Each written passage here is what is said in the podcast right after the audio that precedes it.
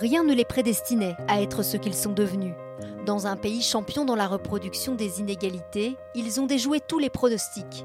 Il et elle sont chefs d'entreprise, élus de la République, universitaires ou athlètes.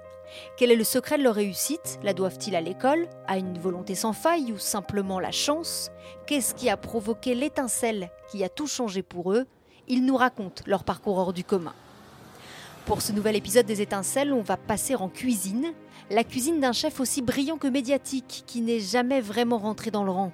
Il nous reçoit dans son atelier parisien, autour d'un café, le bruit du percolateur en fond sonore. Avec Thierry Marx, chef au restaurant deux fois étoilé du Mandarin Oriental, on s'est plongé dans le Paris populaire des années 60. On a fait un détour par les cités dortoirs qui à l'époque poussaient comme des champignons. Et puis il y a les chemins de traverse qu'il a fallu emprunter pour finalement croiser la route de grands chefs qui l'ont fait grandir. On a parlé aussi de la difficulté parfois de rester soi.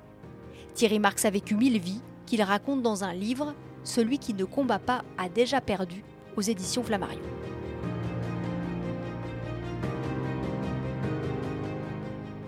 Thierry Marx, la première fois que je vous ai croisé, vous animiez un atelier de cuisine au Secours populaire, donc j'étais là évidemment en tant que journaliste. Et alors je me retrouve dans cette, ce petit bout de cuisine, euh, dans cette arrière-cuisine, il y a seulement deux plaques de gaz pour cuisiner. Et puis euh, bah vous, vous aviez l'air plutôt content d'être là. Euh, vous étiez très accessible, dispo pour répondre aux interviews, etc. Je me suis dit que la cuisine pour vous, ça avait l'air justement d'être une façon de créer du lien la cuisine, c'est surtout du, lien social, c'est de se rapprocher de l'autre, de gagner sa confiance, parce qu'on va partager euh, un instant de, de, repas et de dégustation finalement. Et au Secours populaire, j'avais une... D'abord, ça me rappelait les années euh, avec les Restos du Cœur, mais surtout, c'est que j'avais croisé la route de Julien Lauprêtre, qui était euh, monsieur exceptionnel, qui a porté le Secours populaire pendant des dizaines d'années. Euh, et, ces populations, finalement, euh, euh, au secours populaire ou dans d'autres, dans d'autres ONG, elles sont intéressantes parce que, bien sûr, qu'il y a la réponse alimentaire que procure le secours populaire ou, ou différentes ONG, mais moi, ce que je crois, c'est que au-delà de, l'aide alimentaire, il y a euh, une possibilité de reprendre l'idée d'un projet professionnel ou d'une posture plus positive euh, face à la vie pour réaffronter euh, la vie dans de bonnes conditions. Je pense que l'instant où on se nourrit, où on partage la nourriture, est aussi un moment où on doit se restaurer. Et dans cette restauration, il y a un sens assez large, bien sûr, de d'ingérer un ingrédient qui va nous faire plaisir, mais qui va nous aider aussi à affronter la vie et de la regarder en face. Alors justement, ce jour-là, effectivement, il y avait Julien Lauprêtre, euh, l'ancien président du Secours populaire, qui a disparu d'ailleurs l'année dernière. Et en lisant votre livre, j'ai appris qu'il avait grandi dans le même quartier que vous. Il a grandi dans le même quartier que moi. Surtout, c'est pas vraiment dans le même quartier que moi qu'il a grandi. C'est que je suis né rue du groupe Manoukian. Et la dernière personne à rencontrer Manoukian euh, vivant, c'était lui. Manoukian qui était un résistant Qui était un résistant euh, FTP qui, euh, qui a été fusillé et euh, ces gens qu'on faisait passer pour des étrangers qui venaient finalement salir la France, or qui se battaient pour la liberté et pour la France. Et il avait croisé la route de, Manoukian, moi qui étais élevé qui, quasiment par mon grand-père au mot de l'affiche rouge finalement. Et donc ça me parce qu'à l'époque, le Parti communiste était très présent dans les quartiers ouvriers. Ah ben, le Parti communiste était présent dans chaque cage d'escalier, que ce soit au 140 000 montants. Il y avait les deux cours, il y avait deux cellules du Parti communiste. On n'était pas loin euh, de la place du colonel Fabien. Et puis quand j'arrive dans, les, dans, les, dans la banlieue, finalement, euh, qui est encore présent à Champigny-sur-Marne Le Parti communiste. Alors on peut tout dire et, et son contraire sur le Parti communiste, mais pour nous enfants, le Parti communiste, c'était le sport gratuit. C'était quand même pas mal de choses positives et puis des choses qui, évidemment, après l'histoire nous l'apprend, un peu plus négatives. En tout cas, à l'époque, c'était il y avait une forme de contrôle social aussi, c'est-à-dire que euh, ça faisait partie des choses qui à la fois créaient du lien et puis en même temps, euh, euh, voilà, contrôler un petit peu ce qui se passait dans, le quartier. complètement, c'est-à-dire que le Parti communiste quand on était dans le 20e arrondissement, il détenait cet arrondissement. Euh, il y avait toute une logistique. Et puis, ce n'était pas le Parti communiste soviétique. Dans ma petite enfance, le Parti communiste était très présent parce que mon grand-père avait appartenu au Parti communiste jusqu'en 1954. Il était resté très lié à cette, euh, presque cette communauté. Euh, de ces personnes avec qui il avait fait la guerre et, et la résistance, et puis tous les combats qui avaient été menés par le Parti communiste. Donc ce Parti communiste, il était autorité dans, le 140 Ménilmontant. Après, quand je suis arrivé en, en banlieue, ce qu'on appelait la grande banlieue, on dit maintenant quartier politique de la ville, le Parti communiste à Champigny-sur-Marne était présent. Le bon côté du Parti communiste, c'était qu'il avait euh, fait des structures et des infrastructures pour qu'on puisse faire du sport gratuitement, et c'est ça. Puis après, ça s'est délité évidemment dans ces quartiers avec toute la problématique qui s'est installée dans ces quartiers. Votre première grande rupture qui est géographique, en fait, c'est celle-ci. C'est-à-dire, c'est au moment où vous quittez Paris, fini euh, Belleville, euh, les copains, etc. Et là, vous arrivez, en fait, dans un autre milieu populaire très différent, qui est en dehors de Paris, qui est une cité de Champigny-sur-Marne. Oui, c'était assez brutal. Hein, que on quitte le 20e parce qu'on est très à l'étroit chez mes grands-parents. On n'a pas de salle de bain, on a des toilettes euh, sur le palier, enfin on a, on a plein de choses comme ça. Quoiqu'au 140, on avait les toilettes à la maison, mais bref, rue de groupe Manoukian, il n'y avait pas tout ça. Mes parents se retrouvent euh, avec un logement de la ville de Paris à Champigny-sur-Marne. Je vous donne une, une, comme ça quelques petites zones géographiques. Il y a la cité des Boulereaux et la cité des Bois-l'Abbé. Dans les deux cas, il n'y avait rien autour. Absolument rien. Il y avait quelques zones pavillonnaires qui étaient euh, des campinois, des véritables gens de Champigny. Mais pour nous, on était les HLM de la ville de Paris et rien. Donc du béton, 2 à 3 000 logements euh, sur ces zones, mais euh, pas de travail, des écoles en préfabriqué. Donc nous qui sortions de, d'école haussmanienne, on ne comprenait pas ce qu'on faisait là. Et là, pour moi, la rupture a été, a été brutale et en même temps presque vexatoire. C'est-à-dire qu'on ne voulait plus de nous à Paris. Une forme d'humiliation sociale presque. Humiliation, je dirais pas jusque-là, mais frustration, oui, sûrement. Donc, euh, je n'ai de cesse que de vouloir revenir à Paris et de trouver, de retrouver ma place dans la rue du Borrego, dans la rue de Ménilmontant retrouver des copains qui étaient une vraie bande. Hein. On était la bande de la rue du Borrego. Et on est très peu de survivants d'ailleurs de, cette bande. Mais je n'avais que ça. Et puis, à Ménilmontant, il fallait de temps, en temps montrer un petit peu sa force et son autorité, mais moins que dans ces quartiers euh, du Val-de-Marne où là, il fallait en découdre euh, euh, très souvent. Et puis il y a une atmosphère aussi que vous décrivez bien à Ménilmontant, à Belleville, euh, qui, contraste avec la froideur un peu de, Champigny.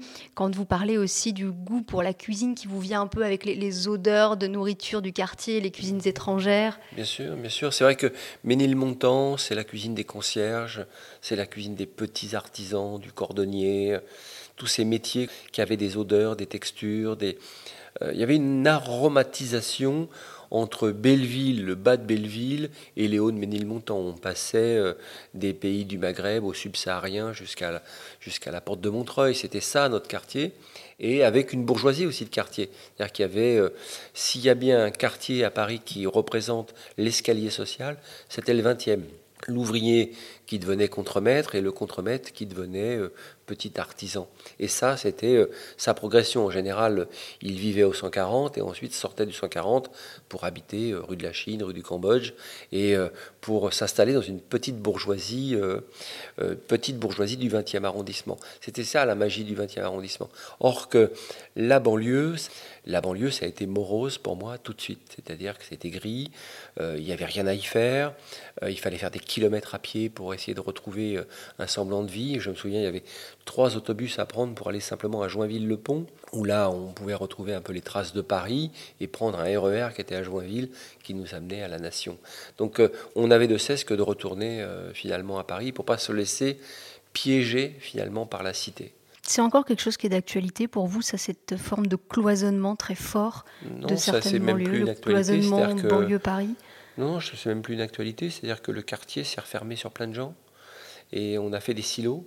Euh, c'est ça qui nous pose problème aujourd'hui, c'est-à-dire que vous avez des silos de la Seine-Saint-Denis, vous avez le silo du Val-de-Marne dans certains quartiers et qui n'ont plus de passerelle entre les mondes. Ce qui est important aujourd'hui de combattre, c'est de remettre absolument euh, des passerelles et de remettre euh, dans des économies beaucoup plus symbiotiques, finalement, euh, la France connectée. Là, aujourd'hui, vous avez des quartiers qui sont en déconnexion totale avec ce qui peut se passer à Paris.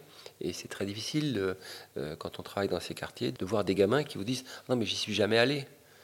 Vous avez euh, une heure de RER, quoi, une heure de train. Et, non, j'y suis jamais allé.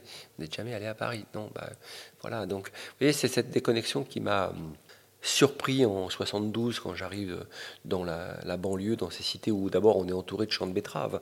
La seule chose qu'on va nous proposer, c'est des hypermarchés, donc qui deviennent un peu les cavernes d'Ali Baba euh, pour nos parents et pour nous-mêmes d'ailleurs, et des tentations folles. Mais sinon, il s'y passe rien. Donc on s'invente un monde euh, que j'essaie de décrire dans, dans, ce livre, mais on s'invente un monde totalement fantasmé et on n'a de cesse que de vouloir échapper au quartier. Et puis j'ai l'impression que dans les années 90, euh, euh, entre 80 et 90, le quartier s'est refermé sur plein de gens. Ce qui me frappe dans, dans ce que vous décrivez, c'est euh, le, sentiment que vous cherchez déjà un peu à prendre la fuite. Vous, vous racontez par exemple qu'à 13 ans, ça paraît fou aujourd'hui, vous partez en mobilette à travers la France. Oui, mon père m'avait euh, permis d'avoir une malagutie euh, à retaper un petit peu comme ça, et je ne devais pas y toucher jusqu'à 14 ans. Donc évidemment, ça n'a pas été possible. Je suis parti euh, quasiment en vacances avec cette malagutie. Ça a été une vraie aventure, d'abord de découvrir un peu la France, la rusticité de, partir comme ça un peu à l'aventure sans, sans vraiment d'argent. Mais j'avais envie de quitter le quartier. J'ai toujours eu envie de quitter le quartier. Qu'est-ce qui va vous en sortir? Puisque à l'époque, l'école, du coup, c'était pas trop votre fort. À l'époque, vous voulez faire une école hôtelière. Et ça va pas pouvoir se faire. Maintenant, je peux pas faire l'école hôtelière parce que j'ai pas le niveau. Euh, je fiche rien en sixième. Je suis dans une sixième dite de transition. On attend patiemment que je fasse la cinquième de transition pour me proposer euh, la mécanique générale, ce qui était le, le, lot commun, le tronc commun des gens de ces quartiers. On allait vers la mécanique générale, l'électricité ou les métiers du bâtiment. Point barre. à l'époque, on vous dit même, l'école hôtelière, c'est pas pour les gens comme vous. Cette euh, conseillère d'orientation me dit ça, mais je suis certain qu'elle est de bonne foi. J'ai des, relevés de notes qui sont inexistants, je sèche les cours, enfin, c'est n'importe quoi. Autant j'ai compris euh, l'école primaire, parce qu'il y avait un projet dans l'école primaire, c'est-à-dire que ma grand-mère me disait, les riches euh, ont le savoir, donc ils ont le pouvoir. Si tu sais lire, écrire et compter, tu n'auras pas de problème dans la vie. Parce qu'elle, elle n'avait pas ces acquis-là. Donc, j'ai appris à lire et à compter, et je trouvais que c'était largement suffisant.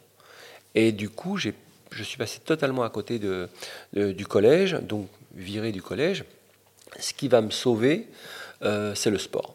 C'est euh, le judo et la boxe. La boxe, c'est gratuit. Ma mère dit bah, Moi, il faut arrêter de te bagarrer, c'est interdit. Euh, il faut faire des sports où c'est autorisé ou de se bagarrer. Donc, elle considérait que la boxe était autorisée de se bagarrer et que le judo, c'était autorisé de se bagarrer. Elle n'avait pas de discernement par rapport à ces, à ces sports.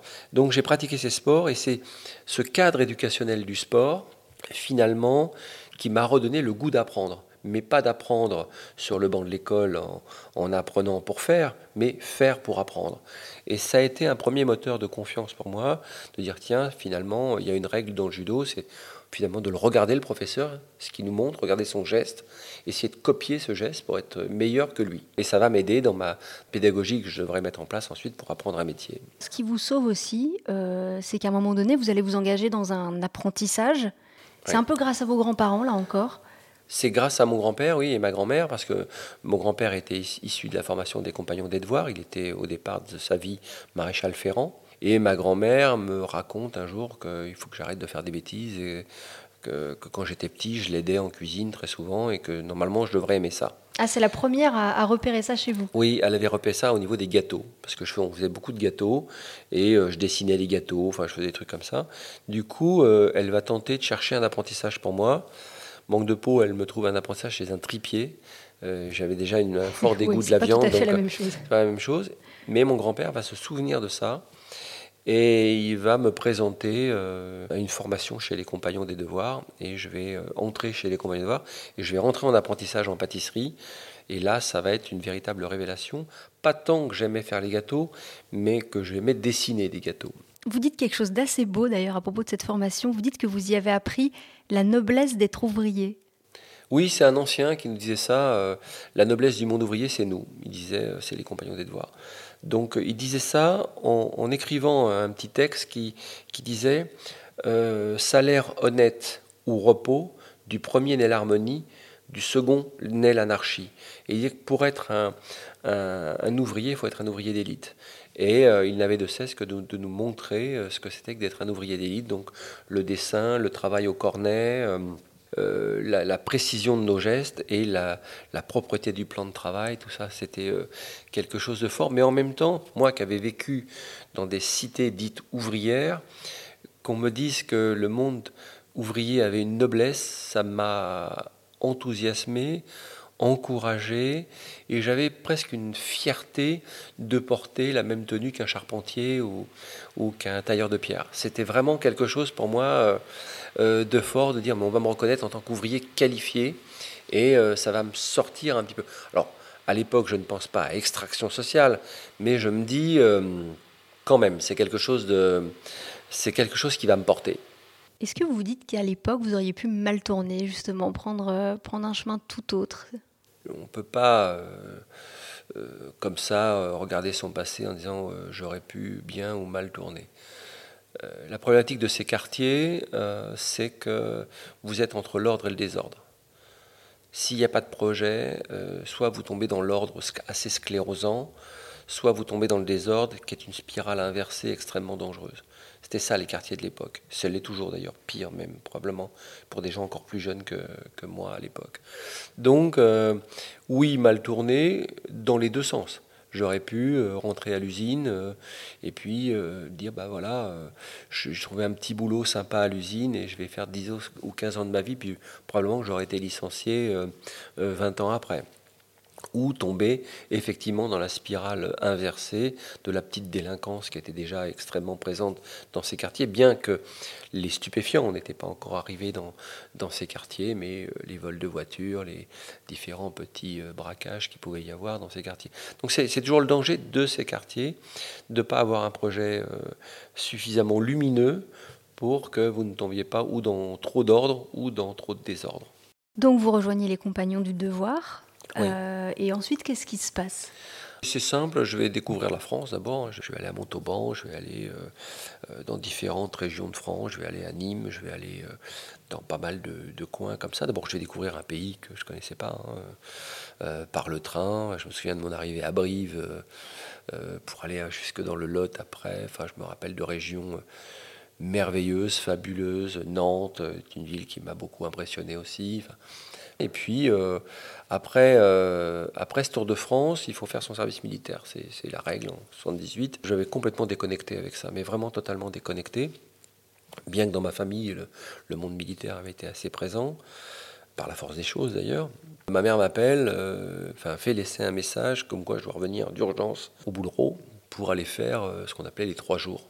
Dans ces quartiers, comme tout se règle la nuit, on était quatre copains à avoir fait du sport ensemble et être parti en apprentissage quasiment ensemble, dans différents métiers. Mais, et on se dit, bah, tu vois, finalement, on s'est fait un peu avoir, on a fait un apprentissage, et c'est ça, et on est encore dans le quartier.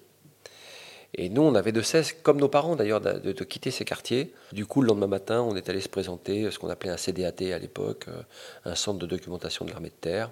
Euh, je me souviens de l'officier euh, qui me reçoit, je crois que c'était un jeune lieutenant, il me dit mais euh, j'ai rien à faire de pâtissier, moi, tu fais du sport au moins Et je dis oui, je viens de faire les championnats de France de judo. et j'avais pas été classé d'ailleurs, mais il me dit ah bah oui ça judo c'est bien pour les troupes de marine. Ben voilà, quelques temps après j'étais dans une PMP et puis, et puis c'est parti comme ça. Vous voilà engagé, d'ailleurs vous partez au Liban oui, oui, moi, ça, ça faisait partie des missions affectées au régiment. Mais je découvre le sport, plus, plus et plus. Alors je suis pas très bon coureur, mais euh, physiquement, euh, je tiens la route euh, en judo, donc bah voilà, je me fais des, ça crée des sympathies autour de moi. La règle est simple, on fait le job et la camaraderie est forte.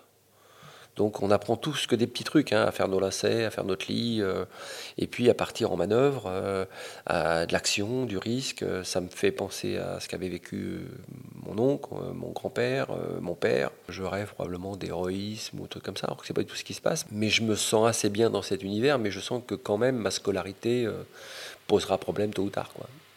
Je vais rentrer et là j'ai plus rien. Parce que j'étais connecté avec les compagnons des devoirs, parce que voilà, c'était pas dans le, dans le schéma des compagnons de devoir de faire un engagement militaire. On partait plutôt à la coopération. Et là, euh, bah, je n'ai pas de boulot. Hein. Je rentre, euh, j'ose pas aller frapper. Je suis assez, timide, donc euh, j'ose pas aller retaper à la porte de mes aînés en pâtisserie. Je ne sais pas trop quoi faire. Je vais travailler dans la sécurité, dans une boîte qui fait du convoyage de fonds. C'est assez bien payé. Et je vais découvrir une, une formation pour adultes au lycée Hélène Boucher à Paris, dans le 20e arrondissement. Et il y a une préparation au brevet des collèges donc je vais m'inscrire à la préparation du brevet des collèges, que je n'ai pas. Surtout, c'est l'ambiance qui va me plaire. C'est-à-dire qu'on est beaucoup issus de la diversité, beaucoup avec des projets. Euh, certains veulent rentrer à l'RATP, d'autres veulent faire le concours de la police, d'autres veulent simplement devenir chef de chantier euh, dans le bâtiment, mais ils ont besoin du savoir, euh, de la culture générale française pour y arriver. Donc on va faire un tronc commun de camaraderie finalement et on va s'entraider à passer le brevet des collèges et un des profs, moi les profs que j'avais euh, quand même globalement détestés en secondaire, là je les trouve très sympas, et qui vont te dire mais non, non, mais vous êtes un bon petit groupe, euh, vous devriez vous inscrire au baccalauréat.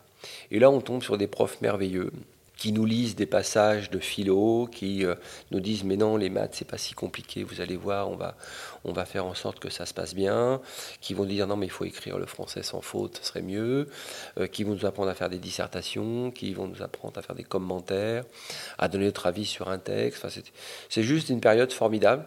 Donc on obtient ce diplôme et euh, à la fin, bah, je me dis de toute façon la France elle n'a jamais rien eu pour moi. Euh, j'ai l'impression de ne pas coller au code français. Euh, je ne suis pas fils d'eux, je ne suis pas élève d'eux.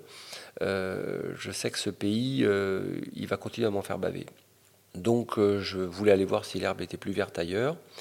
On achetait un journal pour quand on cherchait du travail qui s'appelait François. Et à la fin de François, dans les petites annonces, il y avait, une petite annonce qui s'appelait Migration. Et vous aviez des places pour les plateformes de forage, vous aviez des places pour différentes activités loin, et il y avait une place, des places de boulanger-pâtissier en Australie.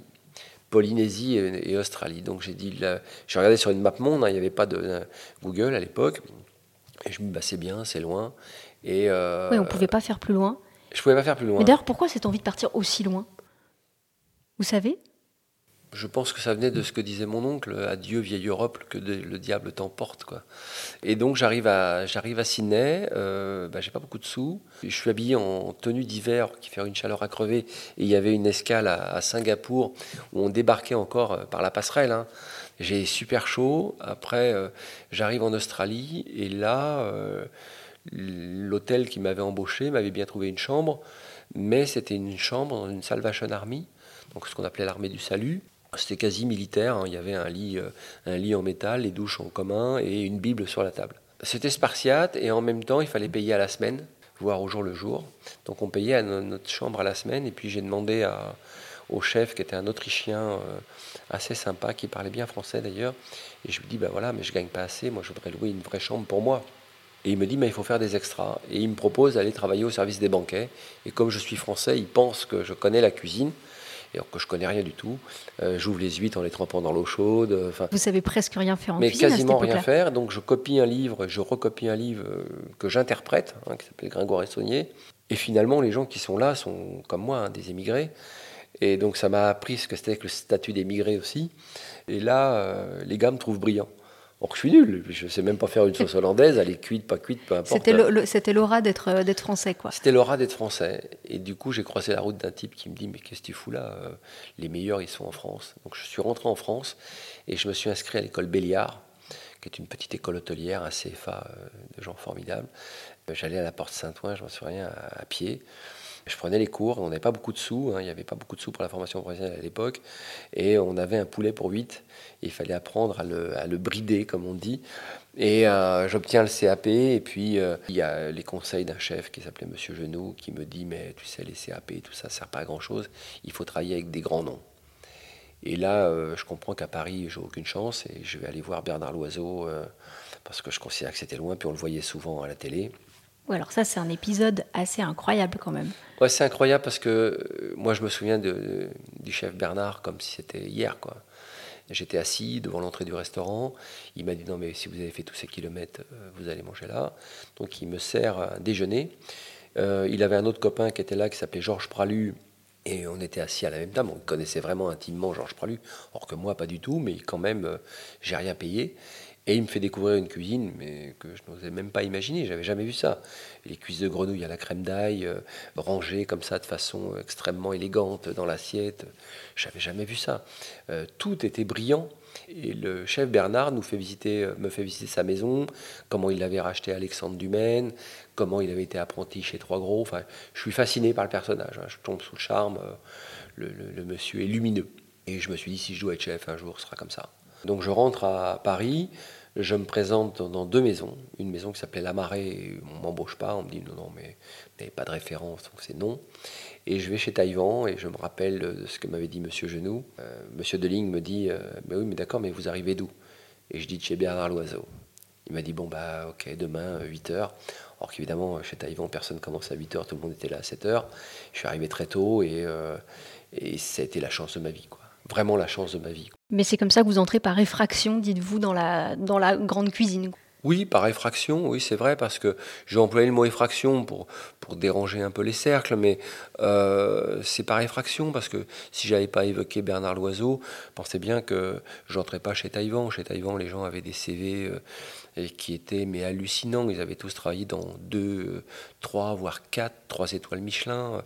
Et certains étaient fils déjà de grands restaurateurs et venaient euh, euh, s'aguerrir avec, euh, avec le chef Claude Deligne. Enfin, il n'y avait aucune, aucune chance. Au mieux, j'aurais commencé à la plonge. D'ailleurs, j'essayais de me faire passer pour un type de la province je ne pouvais pas dire que j'étais parisien ou d'une cité parisienne, donc j'essayais de jouer le type qui arrivait euh, un peu de la province du sud-ouest, on ne savait pas trop d'où j'arrivais, mais on ne me posait pas trop de questions. Et évidemment, je bottais en touche quand on me posait des questions sur la cuisine de Bernard Loiseau. Ça tombe bien que vous me parliez de ça, parce qu'il y a un extrait de votre livre qui m'a beaucoup marqué.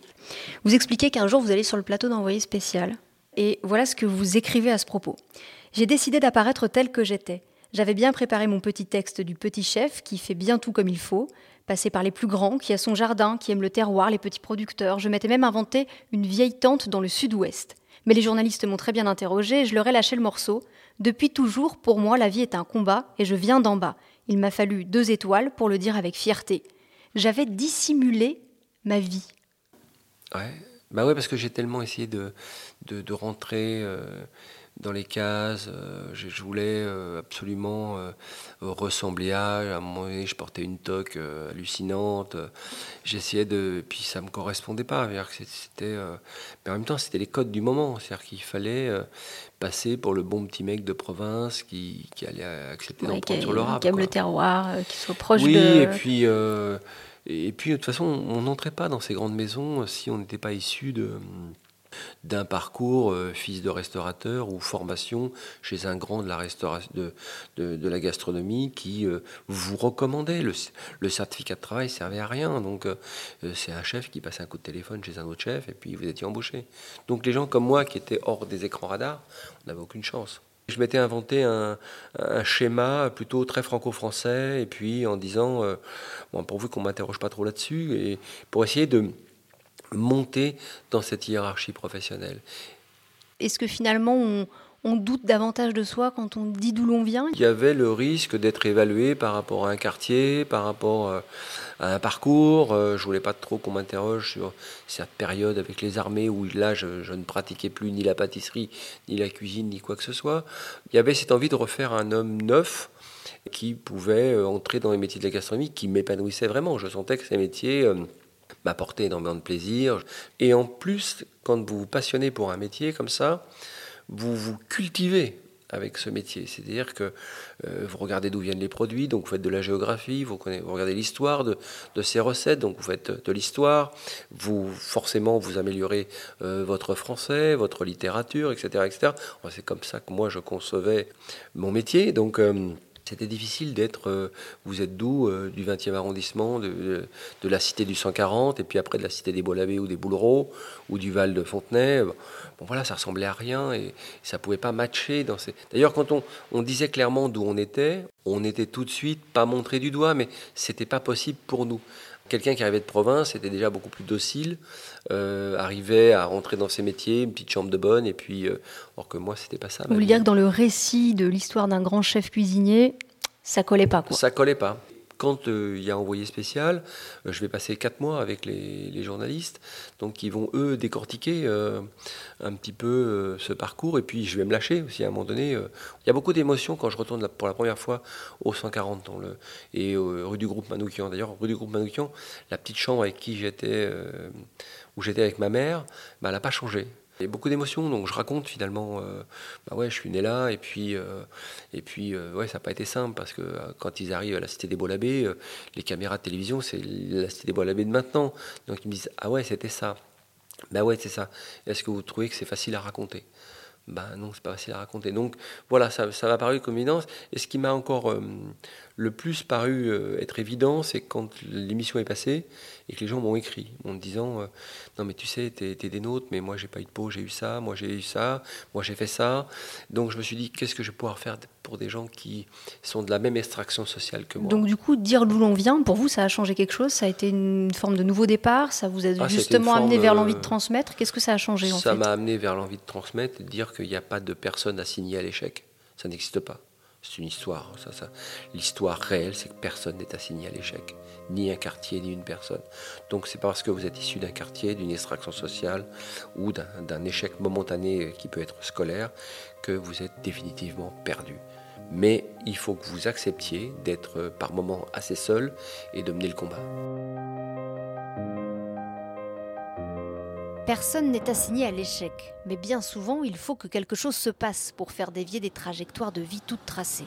Il faut savoir lâcher la main du passé, me dit Thierry Marx. Alors la transmission va prendre une place essentielle dans sa vie. Thierry Marx lance en 2012 sa propre école de cuisine, une formation courte et accessible sans diplôme. Dans la seconde partie de cet entretien, on parlera formation, Japon et émancipation. Rendez-vous dans le prochain épisode des Étincelles.